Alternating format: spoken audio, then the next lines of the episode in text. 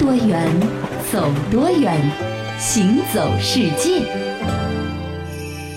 行走世界，大家好，我是一轮。各位好，我是贾云。说到这个日本的古城啊，大部分人呢想到的一般就是什么京都啊、奈良啊，对吧？那么其实呢，在日本除了京都、奈良之外啊，还有一些你可能不太熟悉，但确实也是能够算作历史名城的。嗯，比如今天我们就来说一座十二世纪末创建的古城。那么最近呢，也是有很多的人呢关注到了它。对，就是镰仓。是镰仓呢，是神奈川县的一个临海的城市，兴建于公元十二世纪。作为当时的一个政治中心呢，在当地啊，可以说佛教文化是非常的繁荣的。对，那么这个镰仓幕府呢，差不多从公元一一八五年开始呢，一直到一三三三年结束，嗯，是日本幕府时代的开始。嗯，那镰仓幕府的建立呢，也标志着日本由中央贵族掌握权力呢，开始逐步的变成了武士掌权。嗯，没错，或者说大将军掌权。是。那么这些武士的话呢，他们一旦登上了这个历史的舞台之后呢，和贵族相比，他们一般呢会有一些的区别。嗯，比如说。他们不太瞧得上贵族的那些萎靡的生活，嗯，他们更加喜欢结合了儒学、佛教的禅宗啊、神道教啊，形成武士的这个精神的支柱。武士道在他们心中呢，可能地位更加崇高。那么镰仓幕府的建立呢，也标志着日本的天皇呢，开始变成了一个象征性的人物，其实也就是傀儡了。嗯，幕府呢，成为了日本整个国家实际上的一个统治中心。没错。那么到了一三一八年的时候，这个时候离这个镰仓幕府的创建已经过了一百多年了，后醍醐天王呢就即位了。他当时呢就决心，哎，不能让幕府这么搞下去，决心啊恢复皇室的威权，废黜院政，开始亲征，进行了多次的倒幕运动。前两次呢都是以失败而告终的。到了一三三三年，各地的豪族都开始了倒幕运动，幕府派的足利高氏呢前去平乱。谁知道这个足利高氏呢，他早已不满北条氏专制的政权了，途中呢就倒戈了，所以说他就攻下了镰仓。这个镰仓幕府呢。也灭亡了。对，那么在镰仓幕府时代结束之后呢，镰仓这座城市呢也就开始渐渐衰落了。嗯，因为它不再是政治中心了，但是呢依然保持了相对来说比较完好的古建筑群。从江户时代开始呢，镰仓就作为了首都附近的一个旅游地，再次的兴盛起来了。近代呢是文豪喜欢旅居的一个文化之城，所以镰仓的历史根基和文化根基呢都挺浓厚的。是。那么如果你是日本文学和影视的爱好者，那么镰仓呢可以说是怎么样都避。不开的一个地方，嗯，搭上一趟往来于镰仓和藤泽之间的江之电，就能够踏上文艺青年们的朝圣之旅。在镰仓高校前站下车，朝的是《灌篮高手》的圣。站外面朝大海，那个红绿灯口总聚集着猛按快门的年轻人，为镜头能还原动漫里的经典画面雀跃不已。在极乐寺站下车的人则矜持了许多，出的站来退后两步，端详一番，眼前浮现倒数第二次恋爱里那对在相互毒舌中渐生爱意的中年男女的身影，仿佛他们也正边斗嘴边手忙脚乱地刷卡出站。去年，市之愈合一部《海街日记》淡然如诗。将镰仓的美展现得淋漓尽致，多少文艺青年就此默默将镰仓放入朝圣的心愿单。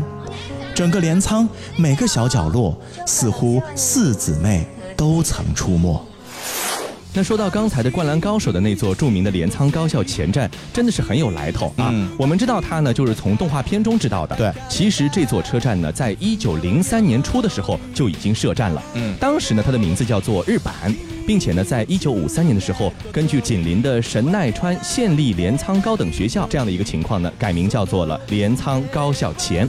在一九九七年的时候呢，因为车站所在地呢可以见到海景的优美风情呢，就成为了第一批入选关东车站百选的其中一个车站。对，那么对于更为资深的影迷来说呢，镰仓不仅仅是一个单纯的抒发情怀的地方，嗯，因为它和上世纪日本大师级的导演小津安二郎呢是有着割舍不开的联系的。嗯，小津这个人。啊，是深爱着镰仓的。除了像《麦秋》和《晚春》两部影片都是以镰仓作为故事的舞台之外呢，四十九岁那年啊，他更是索性就和母亲一起移居了北镰仓。嗯，一直呢到六十岁病逝，死在了镰仓的圆觉寺。嗯，更令人感动的是什么呢？就是小金电影的御用女主角袁洁子啊，嗯，也在小金逝世之后的第二年呢，是宣布息影了，静悄悄的呢，也是隐居于北镰仓，并且终身未婚。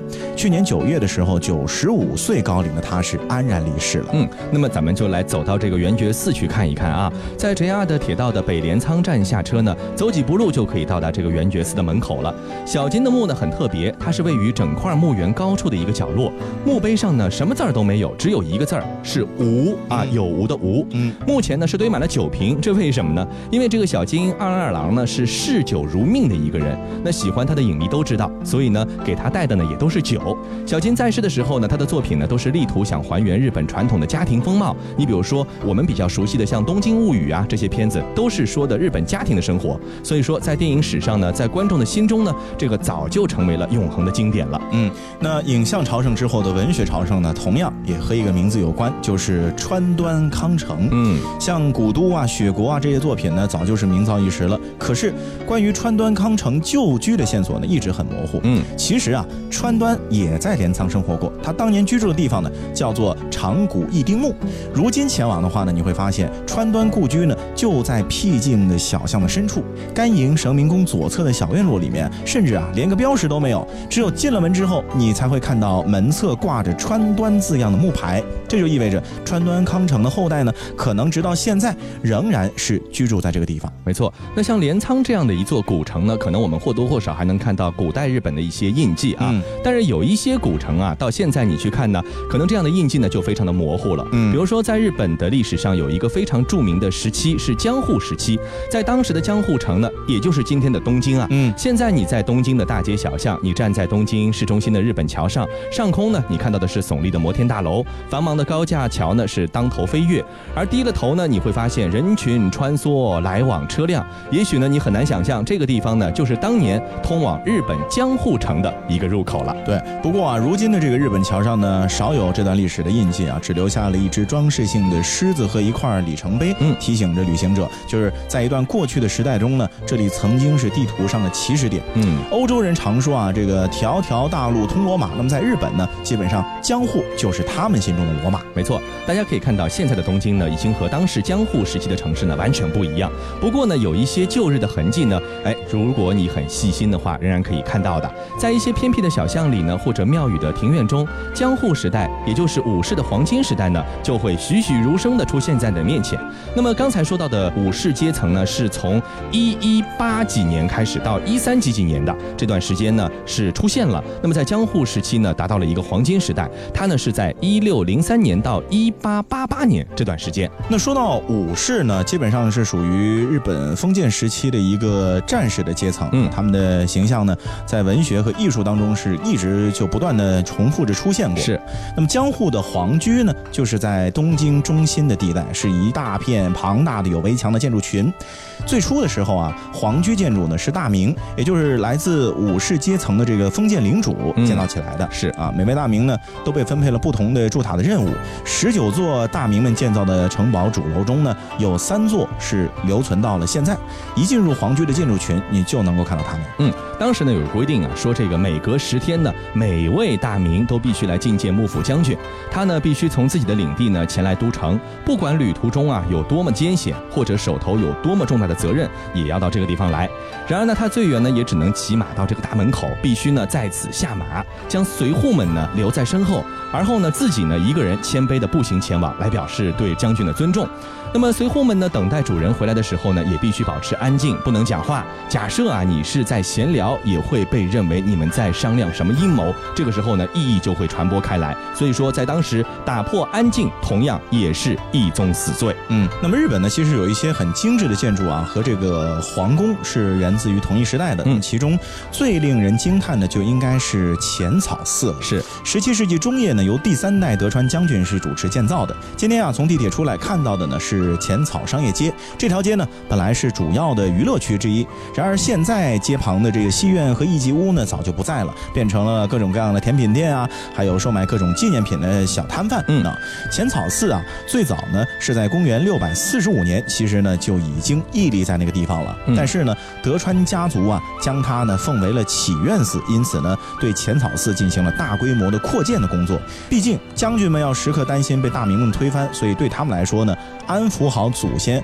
和其他的神灵呢是非常必要的。没错，那今天很多的游客呢，就和这个当年的幕府将军们一样啊，会来到这个浅草寺，从这个签筒中呢，会抽取一张纸条，来看看啊将来的运势如何。如果呢是一张吉签，就会被郑重的带回家中供起来啊。如果呢签运不吉利，那么最好还是将它留在寺里面，直到它的副作用被消解掉，不再对你的生活造成什么损害为止。这个呢也成为了千百年来人们都普遍奉行的一个生活的准则了，或者说啊，这也是千百年来人们都挥之不去的一种心理暗示了。请允许我尘埃落定，用沉默埋葬了过去。满身风雨，我从海上来，才隐居在这沙漠里。该隐瞒的事总清晰，千言万语只能无语。爱是天时地利的迷信，哦，原来你也在这里。啊，那一个人是不是只存在梦境里？为什么我用尽全身力气，却换来半生回忆？若不是你渴望眼睛，若不是我救赎心情，在千山万水人海相遇，哦，原来你也在这里。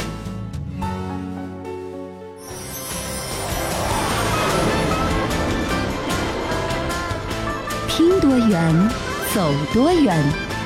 行走世界，欢迎继续回到行走世界。大家好，我是一轮，各位好，我是贾云。那我们前面说到了日本江户时代的这个东京，那么日本的江户时代呢，基本上就等同于我们中国的明朝的时期。其实，在明朝呢，呃，也有很多有意思的事情是可以跟大家分享的。嗯，我们来看一看明朝人是怎么样来生活的。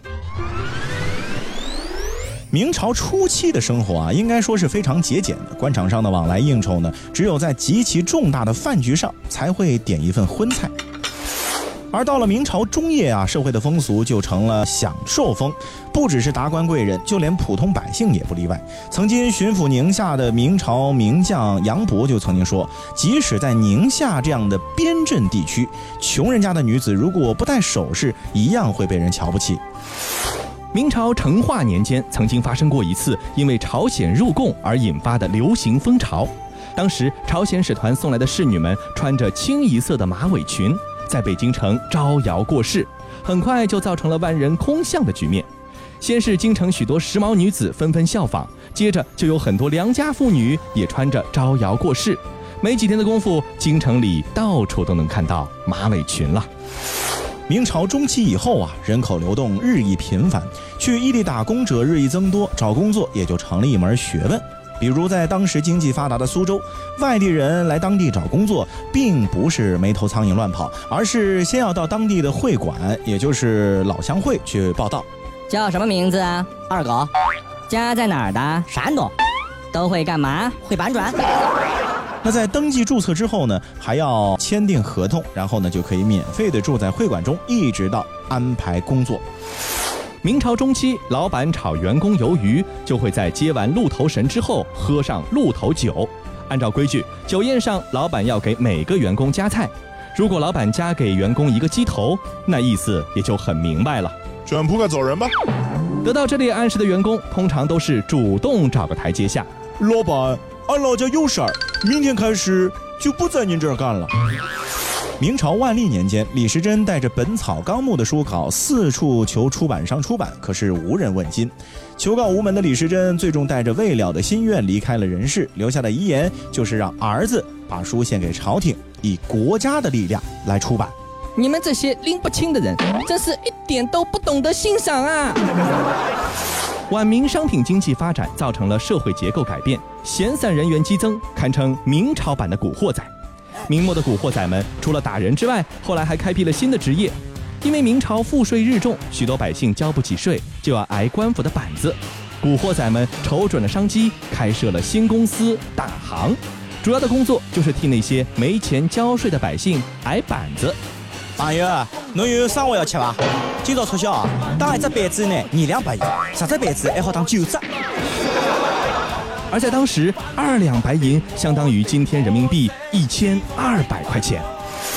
明朝士大夫的人生轨迹啊，一般分为三部曲。第一件事儿呢，就是科场登第之后给自己取个名号，这就是为了炒作嘛。从今天开始，就称呼我为九大山人吧。第二件事儿就是娶小老婆，尤其是那些外地来京应试并且得中的士子们，娶小老婆独爱北京人，主要因为啊，北京人熟门熟路，更能帮自己料理京中事务，甚至还能打通各种关节。夫君，明个儿我就要生了，产婆我已经找好了，就那东四胡同的赵大婶。第三件事就是买房，哎，要那个带花园的，里面要按照苏州沧浪亭的布局来建造。不过呀，明朝的百姓日子看着过着还不错啊，可是也逃不了改朝换代的命运。是，那说到明朝灭亡的原因呢，基本上历史学家有很多的这个总结。是，呃，我们今天提出另外的一种说法。就是明朝的这个灭亡啊，可能除了人祸之外，天灾或者上天老天的这个因素也是占了很大一部分的。没错，咱们先来关注一下当时明朝在世界上的地位啊。嗯，一六零零年，当时的中华帝国呢是世界上所有统一国家中呢疆域最为广袤、统治经验呢也最为丰富的国家。这个版图之辽阔呢无与伦比，一亿二千万的人口数量呢也远远超过所有欧洲国家人口的总和了。到了十六世纪晚期呢，明朝似乎进入了辉煌的顶峰。文化艺术成就呢，也是引人瞩目的；城市和商业的繁荣呢，也是别开生面。中国的印刷技术、制瓷和丝织业的发展水平呢，更是使同时期的欧洲呢是难以望其项背的。但是啊，谁也没有料到，明朝统治者不到五十年就将自己的王朝呢给断送了。嗯，就是由盛转衰，只有五十年的时间。对，总兵力不到二十万的满族八旗兵啊，是从半荒原的东北地区挥戈南下，在短短二十年中呢，就横扫了东亚大陆，征服了拥有。一点二亿人口，经济文化都在世界处于领先地位的明朝，这确实啊，也是一件感觉不可思议的事情啊。嗯，那为什么会发生这样的历史巨变呢？其实，在明亡之时呢，就已经有人在考虑了。当时啊，李自成的解释是说，这个明朝是大臣结党营私，蒙蔽皇帝。到了现代的时候呢，有一些史学大家，比如说简伯赞先生呢，就说，一方面啊，是因为贪污腐化、荒淫无耻；一方面呢，也因为饥寒交迫、流离死亡。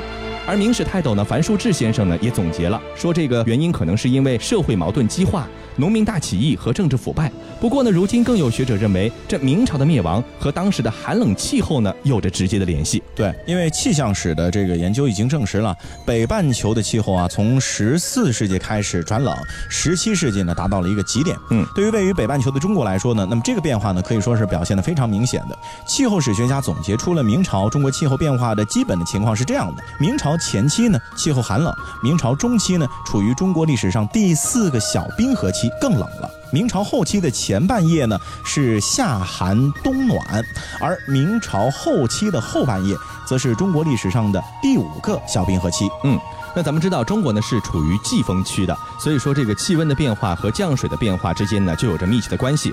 大体而言是这样的规律，就是气温高呢，降水就多；反之呢，就降水少。那十七世纪呢，是中国近五百年来三次持续干旱中最长的一次，而到了明代后期呢，更是进入了一个异常干旱的时期。对，那么都知道中国古代呢是一个农业社会，嗯，农业呢基本上是靠天吃饭的，所以说气候变化对于农业产量呢就有了很大的影响，嗯，而且在高纬度地区表现的会更加明显一些。那么对低纬度地区来说呢，影响呢相对要小，因此啊，气候变化对于农业产量的影响呢，我国的北方地区是更为巨大的。嗯，那么这一点呢，就集中表现在了明朝末年的时候啊。北方地区的大旱灾以及随之而来的大蝗灾啊、大瘟疫啊，都是和这个有关系。没错。那么来看看，首先的这个明末的干旱呢，就后来引起了一个特大的蝗灾。它呢是开始于崇祯九年，相当于一六三六年左右。这地点呢是从陕西东部、山西南部，还有河南开封一带。这崇祯十年呢，也就过了一年啊，这个蝗灾呢向西扩展到了关中平原。又过了一年，到了崇祯十一年，更是形成了东西上千公里、南北呢达到了四到五百公里的这样的一个大灾区，并且开始向长江流域扩散了。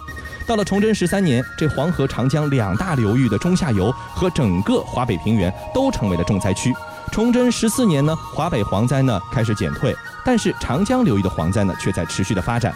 到了崇祯十五年，由于气候发生了大变化，连续四年的特大蝗灾呢，总算结束了。嗯，那气候变化呢，除了会导致自然灾害之外呢，其实对于人的影响，主要还会表现在比如说瘟疫的流行。嗯，那么根据明史的记载呢，从一四零八年到一六四三年呢，一共是发生过大瘟疫十九次，其中一六四一年流行的一次瘟疫就遍及了河北、山东、江苏、浙江等等地区。嗯，开始于崇祯六年，也就是一六三三年的明末大鼠疫啊，由山西。发端八年之后传到了河北，并且随着李自成和清朝军队呢传到了更多地区，最后啊鼠疫甚至是传到了北京，造成了北京人口的大批量死亡。嗯，你看看啊，在这样的严重而且长期的大灾荒中呢，原有的社会秩序呢崩溃了。那如此严重的局面呢？像这个崇祯皇帝这样的一位明末的这个皇帝啊，他虽然说挺勤勉的，但是呢，其实也没什么本事。所以说呢，最后也实在是面对这样的情况呢，是束手无策。又加上官僚机构的腐败啊，没有办法应对这样的情况了。所以说，现在的眼光看来，明朝的灭亡，一方面啊是当时的朝局的问题，另一方面和天气也有着千丝万缕的联系。可以说，天气变化给了明朝当时已经是弊病丛生的这样的一个朝局呢，最后压。压死骆驼的最后一根稻草，没错。所以换言之呢，其实啊，这个时候就可以经常用古代皇帝喜欢说的一句话是“天亡我大明啊”。好了，那以上就是本期行走世界的全部内容。我是一轮，我是贾云，感谢各位的收听，我们下期再见。